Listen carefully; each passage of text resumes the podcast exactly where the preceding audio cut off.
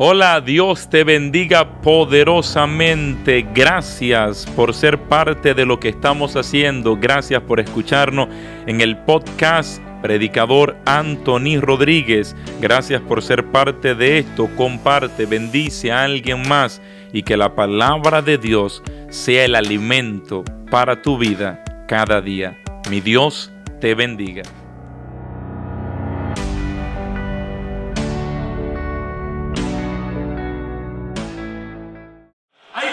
Que predican y subestiman el poder de Satanás. Satanás tiene poder, sí lo tiene. Satanás tiene poder, sí. Satanás puede hacer cosas, sí. Les doy ejemplos. En el Antiguo Testamento Dios llama a un hombre llamado Moisés y le dice, Moisés quiero que vaya el faraón. Moisés le pone cinco excusas a Dios a lo cual Dios cada una de ellas replica. A lo último Dios dice, toma ese bastón que tienes en la mano, tíralo al piso y lo tira al piso. Y el bastón se convierte en una serpiente. Si el faraón no quiere dejar salir a mi pueblo, ahí tienes el milagro del bastón que se convierte en serpiente. Y Moisés dice, bueno, ahora sí, con el truco del bastón yo convenzo al faraón. Y Moisés va lleno de ánimo le dice al faraón, deja salir al pueblo del Señor para que vaya al desierto, adore a Dios. El faraón se le ríe en la cara, le dice, eres loco, los esclavos tienen que trabajar, no se irán de aquí. Y Moisés dice, ah, bien, ahora llega el momento para hacer el truco del bastón. ¿No nos quiere dejar ir, seguro? Repita que dijiste que no. El faraón dice, no, no me dejar salir. Faraón agarra a Moisés y toma su bastón. Y dice, mira esto, para que veas que Dios es poderoso que Dios es real y tira el bastón y se convierte en serpiente. La gente lo lee y se sorprende. El faraón no se sorprendió. El faraón se quedó inmóvil, igual, no lo sorprendió, no había nada extraordinario en eso para él. Digo, oh, con ese truquito me quieres convencer. Llamó a sus brujos y vinieron tres brujos del reino del faraón. Le digo, muchachos, vean el truco del bastón que se convierte en serpiente. ¿Hay algo que puedan hacer? Y los brujos se rieron, cada uno de ellos, los tres, tomaron su bastón y lo tiraron al piso. Y los tres bastones se convirtieron en serpientes. Diga conmigo, wow. El diablo acaba de imitar exactamente lo que se hizo con el poder de Dios. Es exactamente igual, pero la historia va a concluir en esa parte diciendo que el bastón de Moisés, que se convirtió en serpiente, se comió a las tres serpientes de los egipcios. ¿Qué es lo que le quiero enseñar? ¿El diablo tiene poder? Sí tiene poder, pero hay una gran diferencia Número uno, el diablo es una criatura de Dios. Y el único ser que es todopoderoso se llama nuestro Señor. Cristo, Rey de Reyes, Señor de Señores, Dios que todo lo puede. El poder de Dios no tiene límites. No se trata de que allá afuera con la Santa Muerte te vendan una historia o con que te van a leer las manos, las palmas, las cartas, y tú vayas a decir, bueno, entonces tengo que hacer algo. Eh, sí me van a ayudar, ese sí sabe. No, lo que pasa es que el diablo te va a ayudar con lo que sea, pero al final de cuentas le vas a entregar tu alma. Y hay muchas personas que están hipotecando su alma por favores pequeños. La buena noticia es que Dios te quiere bendecir en esta tierra tiene poder para sanar tu dolor, tu enfermedad, tu tristeza, tu amargura, restaurar tu matrimonio, bendecir tu hogar, tus hijos, tu economía, todas las áreas de tu vida. Y al final de tu historia te está ofreciendo salvación y vida eterna. Bendito sea el nombre de Jesús. Entonces hay que buscar a Dios. Pero como yo no sabía, hice todo eso. Y luego como yo anoche les mencionaba que me invitaron a escuchar una radio, por eso yo creo en los medios de comunicación. Cuando escuché en la radio aquella prédica que me impactó, que anoche les hablaba, lo primero que escuché fue que citaron Deuteronomio 18, versículo 9. ¿Sabe lo que dice Deuteronomio capítulo 18 del 9 en adelante? Es extraordinario. En el Nuevo Testamento Pablo va a hacer énfasis también en esto. Allí dice que cuando Israel entre la tierra que Dios le va a dar, no imiten las prácticas de los demás pueblos, no pasen a sus hijos por el fuego, no consulten con los muertos, no practiquen brujería, magia, encantamientos, porque todas estas cosas son abominables ante los ojos de Dios. Y le dice, y por eso estoy echando a este pueblo delante de ustedes. Por eso les estoy quitando sus tierras. Por eso les estoy quitando la bendición que ellos tenían. Y hay personas que hoy en día están viviendo bajo maldición. Porque cuando se meten a todas estas cosas, la bendición que antes tenía se te será quitada, se te va a arrancar. Esa gente que estaban en la tierra que Dios prometió, esa tierra crecieron y nacieron allí, era su tierra. Pero el pecado de la brujería hizo que Dios le quitara lo que ellos tenían. Mis amados, esto es real y es muy serio. Alguien dirá, pero ¿y para qué Anthony está contando todo eso? Porque yo estaba metido en ese fango. Estaba embarrado de pecado. Estaba en el lodazal total. Estaba metido literalmente en la brujería. Cuando yo escuché aquel mensaje que me habló y me decía a través de las escrituras que lo que yo hacía no solamente era pecado, era un pecado mortal que conducía literalmente al infierno. Aquel día llorando en mi habitación le pedí perdón a Dios y con 16 años le entregué mi vida a Cristo. Desde entonces he estado sirviendo a Dios, metido en la iglesia, buscando a Dios, proclamando a Cristo. ¿Sabe por qué yo hago todo lo que hago? No es porque me den un salario por esto. Cuando a mí me llamaron, el, padre me preguntaba, ¿cuánto tú cobras? Me preguntaba el padre.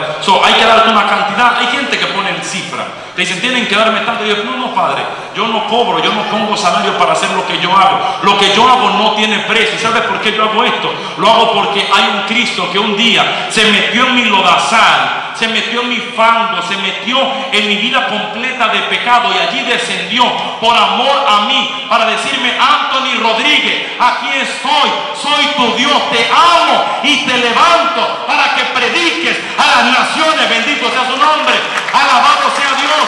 ¿Sabes por qué hago lo que hago? Porque estoy agradecido, porque Dios ha hecho mucho en mí. Pero no ha sido fácil el camino. He enfrentado tormentas y La primera fue que cuando dejé de jugar béisbol, que renuncié al salario que me iban a dar de más de medio millón de dólares para convertirme en jugador de béisbol profesional. Mi papá en mi casa se convirtió en mi enemigo y me echó de lo que yo creía también era mi casa. Mi papá me dijo, Anthony, si no vas a jugar béisbol, te daré dos opciones. Número uno, y es la que yo te recomiendo. Olvidamos esta conversación cuando yo le conté y tú sigues jugando béisbol. O número dos, si no vas a jugar y vas a hacer lo que a ti te dé la gana, entonces te levantas de esa silla, te sales por esa puerta y te olvidas de que tienes a un padre. 16 años tenía.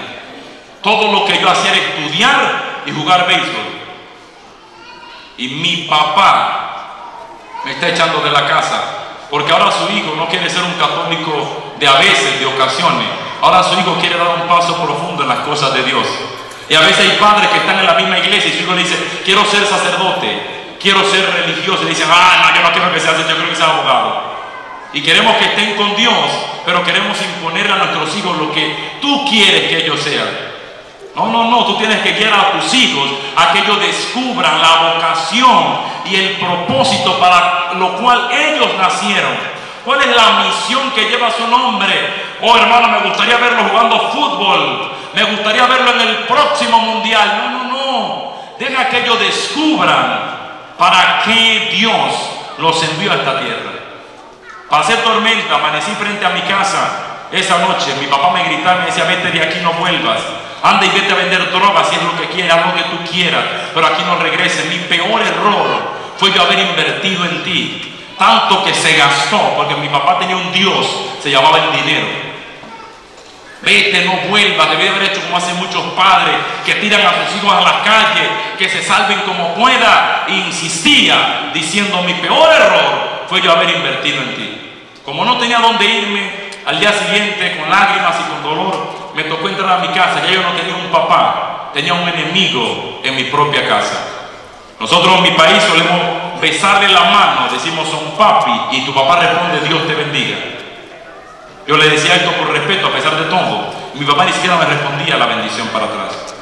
Era literalmente mi enemigo. Todo esto porque un joven de 16 años decidió poner a Dios por encima del dinero. Decidió poner a Dios por encima de cualquier otra cosa, darle el primer lugar a Dios.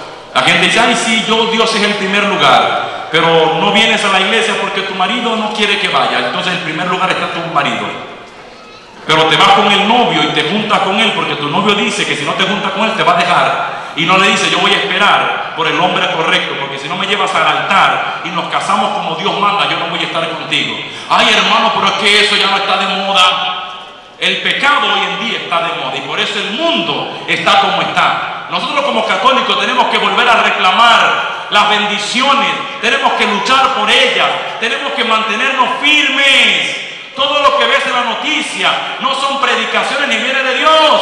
Hay que leer la palabra católico. Tienes que enamorarte de este libro, de las sagradas escrituras. El católico no le gusta leer la Biblia. Agarran y la compran y la abren en el Salmo 91. Y ahí la tienen para que eso le proteja la casa. Sabe que tienes abierto un libro cualquiera. Esto es palabra de Dios cuando entra a tu corazón. Aquí esto es un libro. Esto es un libro más. ¿Sabe cuándo es palabra de Dios? Cuando la lees, la llevas a tu corazón y crees en ella. Entonces tendrá poder para bendecir tu historia. Esto no es un amuleto. Hay gente que hacen de esto supersticiones.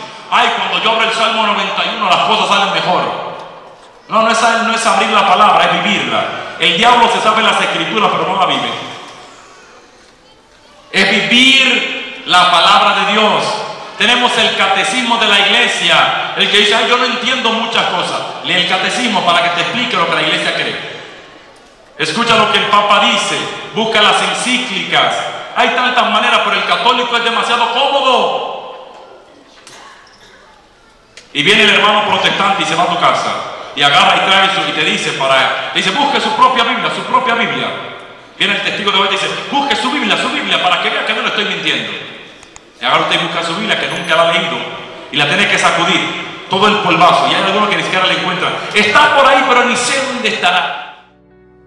Este video ha llegado a su final y sé que es muy triste, pero la buena noticia es que estamos subiendo videos nuevos todos los días. Para que no te pierdas ningún nuevo contenido, suscríbete al canal, activa las notificaciones y sé parte de todo esto solo y únicamente si quieres de verdad asumir un compromiso en Dios, crecer en la vida espiritual, porque se puede vivir la fe a un nuevo nivel.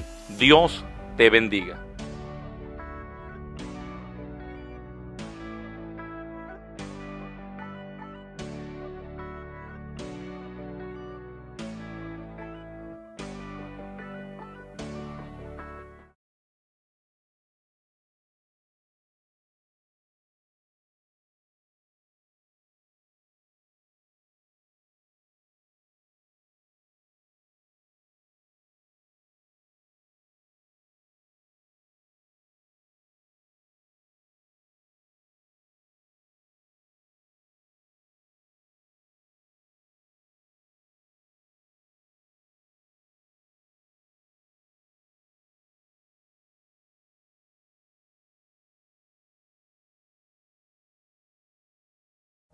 Gracias por haber escuchado este podcast. Tristemente tengo que decirte que hemos llegado a la parte final, pero la buena noticia es que todos los días estamos compartiendo un nuevo audio de podcast. Predicador Anthony Rodríguez, sé parte de nuestra familia, únete, suscríbete y ayúdanos a llegar a más personas que necesitan escuchar la voz de Dios. Dios te bendiga y gracias por habernos escuchado.